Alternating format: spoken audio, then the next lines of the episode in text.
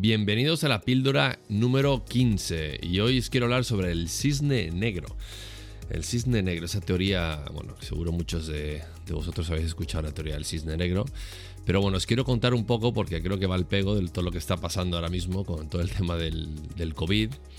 Eh, y este concepto fue creado por un filósofo, un investigador libanés que se llama Nassim Taleb en un libro que publicó en el año 2007. O sea que es relativamente nuevo, aunque nuevo a la publicación, realmente el concepto es bastante antiguo. ¿no? Precisamente ese libro se llamaba El Cisne Negro, por si lo queréis leer. Ejemplos de cisnes negros que pueden pasar. Eh, y bueno, voy, a dar la definición primero antes de dar los ejemplos porque creo que así nos, ponemos, nos ubicamos todos. ¿no? Eh, según Nassim Taleb, la definición de un cisne negro es una metáfora que describe un suceso sorpresivo, de gran impacto socioeconómico, y que una vez pasado el hecho, se racionaliza o, en retrospección, ¿no? Es decir, hacemos que este cisne negro eh, parezca predecible o explicable, y dando la impresión eh, que se esperaba ¿no? que ocurriera. En cierta forma, ejemplos eh, puede ser la creación del Internet, la computadora personal, la Primera Guerra Mundial, los atentados de, Nueva York en el 2001, la gripe del año 18 y, bueno, muchos están incluyendo eh, este cisne negro, el coronavirus, ¿no? Pero Nassim Taleb ha salido el otro día a desmentirlo, dice que era predecible que es un rinoceronte gris y os voy a explicar la diferencia más adelante. Así que me pareció muy interesante hablar del cisne negro porque creo que aplica muchísimo a, las empresas. ¿no? Eh, bueno, todo esto que lo estoy sintetizando de Wikipedia por si quieres entrar en más detalle, ¿vale? Eh, porque me parece muy interesante. Eh, cómo lo describen ahí. Entonces voy a leer un, par de cositas que saqué de Wikipedia para que tengáis una mejor idea del cisne negro y después ya entramos en, el detalle sobre cómo aplicar esto o, cómo ser más predecibles al nivel de, negocio. ¿no? Realmente el nombre viene del latín, pero se usa, eh, se empezó a usar con frecuencia en Londres en el siglo XVI como una declaración de que algo era imposible. ¿no? Hasta entonces los cisnes que se conocían en el mundo eran todos blancos y se creía que un cisne negro era imposible y que no existía. Pero un explorador holandés se adentró por un río en Australia Occidental en 1697, imagínate, estamos hablando de hace muchos años, y encontró cisnes negros. De ahí viene eh, lo que le llamamos el cisne negro, ¿no? Es decir, lo que era imposible de repente ahora es predecible, ¿no? O sea, entonces, eh, eh, Nassim Taleb, dice el escritor del libro, lo define de esta forma y voy a, leerlo textualmente, ¿vale? Lo que aquí llamamos un cisne negro es un suceso con los tres atributos siguientes. En primer lugar, es un caso atípico, ya que se encuentra fuera del ámbito de las expectativas regulares, porque no hay nada en el pasado que pueda apuntar de manera convincente a su posibilidad. En segundo lugar, conlleva a un impacto extremo y en tercer lugar, a pesar de su condición de rareza, la naturaleza humana nos hace inventar explicaciones de su presencia después de los hechos, por lo que es explicable y predecible. Entonces, él se detiene ahora y dice, bueno, lo resumo. Rareza, impacto extremo y retrospectiva. Una pequeña cantidad de cisnes negros explica casi todo en nuestro mundo, desde el éxito de las ideas y las religiones a la dinámica de los acontecimientos históricos hasta los elementos de nuestra vida personal. Os recomiendo que os leáis el libro. Eh, yo leí hace unos años y me parece un libro bastante interesante porque es cierto que, que, apunta muchas rarezas en el mundo y que al final tenemos el síndrome de ya lo sabía, ¿no? Cuando alguien nos cuenta algo que nunca habíamos escuchado, eh, y decimos, ah, sí, eso me suena de algo, ¿no? Eso ya lo sabía, ¿no? Realmente no lo sabía, simplemente que es tan obvio que crees que existía, ¿no? Es esto parte un poco de esta teoría del, cisne negro, ¿no? Entonces, esta pandemia puede o no ser considerada un cisne negro, más que todo porque se llevaba años advirtiendo que podría pasar, y eso es cierto, y muchos años escuchando, puede haber una pandemia, puede haber un virus letal, etcétera, por lo cual no cumple con los requisitos de un cisne negro, que es algo impredecible, ¿no? Eh, pero sí es algo inusual que afectó todo el tejido social de, nuestro planeta, ¿no? Por ende, podemos considerarlo como algo fuera de lo normal. Entonces, yo creo que hay algo de cisne negro dentro de todo esto. Ahora, en las empresas, ya metiéndonos en el ámbito empresarial, eh, el problema que tenemos es que no somos capaces de aprovechar con mucha certeza todas las oportunidades eh, que ofrecen situaciones como estas, como las que estamos pasando ahora mismo. ¿no? Eh, ahora estaba leyendo una revista que entrevistaron al, al, fundador de Wallapop y él fundó Wallapop y dos empresas más en plena crisis económica. Es decir, las cosas se pueden hacer, ¿no? siempre hay oportunidades.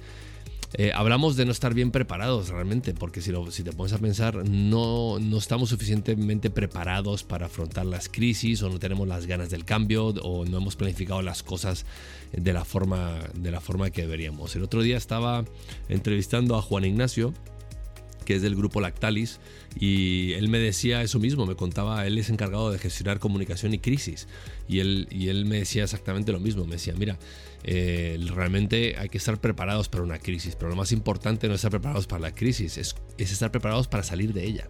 Entonces hay que tener una planificación por todo lo que puede llegar a suceder. Obviamente, empresas más pequeñas lo tienen más complicado, empresas más grandes pueden tener más recursos, pero aún así, siendo empresas pequeñas, se puede hacer el esfuerzo de programar o intentar ver, atajar por dónde puede venir. Eh, digamos, los cisnes negros eh, a nivel económico o socioeconómico. Motivos que os cuento estos porque puede que tengamos que pasar otro confinamiento. Yo no lo sé por certeza, pero bueno, visto que hay rebrotes, visto que, que bueno, que no sabemos si la vacuna va a salir, si es eficiente, si es, si, es algo que nos podemos poner, tampoco, no sé, algo que no se ha testado, da un poco de miedo. Eh, pero bueno, puede haber otras alternativas, pero si nos confinan o si la economía se vuelve a paralizar, eh, tenemos que entender que hay una incertidumbre nos tiene que hacer mucho más ágiles como, empresarios, ¿no? mucho más astutos a la hora de prepararnos para lo peor. Creo que es la única forma de que las empresas puedan, puedan sobrevivir. ¿no?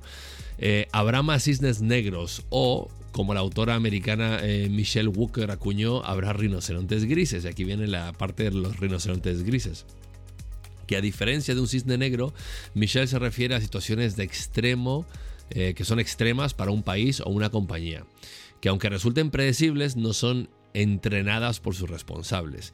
Es lo contrario a la sorpresa que suponen los cisnes negros, ¿no? Y vuelvo a mi punto de vista de lo que hemos hablado antes, ¿no? Es decir, eh, estamos preparados, si no son rinocerontes grises. Sabemos, para mi punto de vista ahora mismo, el coronavirus eh, es una mezcla eh, de entre un rinoceronte gris y un cisne negro. Llámale un rinoceronte negro, me da igual, ¿no? Pero eh, tenemos que los indicios de que, de que podría pasar, lo sabíamos, ¿no? Em, pero no teníamos ni idea con la velocidad que se colapsó la economía. Entonces yo creo que eso, esa parte sí fue más un cisne negro, ¿no? Pero sí sabíamos que, oye, seguimos así, maltratando el planeta, eh, lo más probable es que tengamos un virus y, bueno, em, em, empezamos a tener problemas bastante grandes, ¿no? Pero cómo se colapsó la economía en dos, tres meses y cómo quedamos todos paralizados en el mundial, eso sí creo que es algo que no, no, lo sabía nadie, ¿no?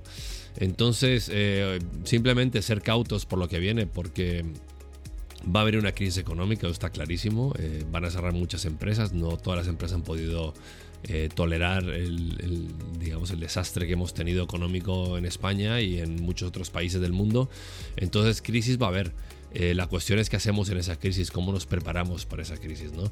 Y, una vez que superemos esta pandemia, la crisis económica, ¿qué impacto va a tener en nuestros negocios? Estamos ya pensando en eso, estamos pensando en ser más proactivos, en, ofrecer más, más cosas digitales o en ofrecer ofertas más agresivas o cuál es tu concepto de negocio ahora mismo que puedes mutar o cambiar eh, para ser mucho más proactivo a todo lo que nos va a venir, ¿no? Eso es salvar tu negocio o bien lo cierras o bien intentas reinventarte, ¿no? Pero seamos positivos porque realmente ahora mismo sí sabemos de lo que va a suceder. Sabemos que va a haber una crisis económica y podríamos estar mucho más preparados para, para atajarla, ¿no? No es algo que es sorpresivo. Entonces, tener la capacidad de cambio y adaptabilidad yo creo que es lo mejor que podemos tener como profesionales en todo lo que hagamos, ¿no? Y no dejemos de, de creer en nuestras posibilidades como seres humanos. Tenemos todos esos talentos ocultos, ¿no? Todo ese potencial que por algún motivo a veces nos guardamos o nos da miedo que salga. Pues no te guardes nada, no es el momento de guardarte nada. Sal ahí, dile al mundo quién eres, quién es tu empresa y por qué puedes ayudar ¿no? Y, deja de pedir permiso. Y siempre digo lo mismo, muchas veces pedimos permiso para hacer las cosas. Yo creo que hay que hacerlas con respeto, con ética, pero hay que salir ahí a decirle al mundo, oye, yo soy capaz de todo esto y mucho más, ¿no? Confía en tus posibilidades, confía en tus cualidades, que creo que es la única forma de demostrar eh, que estamos listos para afrontar la crisis que nos viene o los cambios que nos está tirando ahora mismo eh, el, el, 2020. Eh, entonces, bueno, los deseo todo lo mejor, que estéis bien, con mucha salud, os mando un saludo enorme y hay que seguir adelante y seguir peleando. Muchísimas gracias, hasta la siguiente píldora. Hasta luego.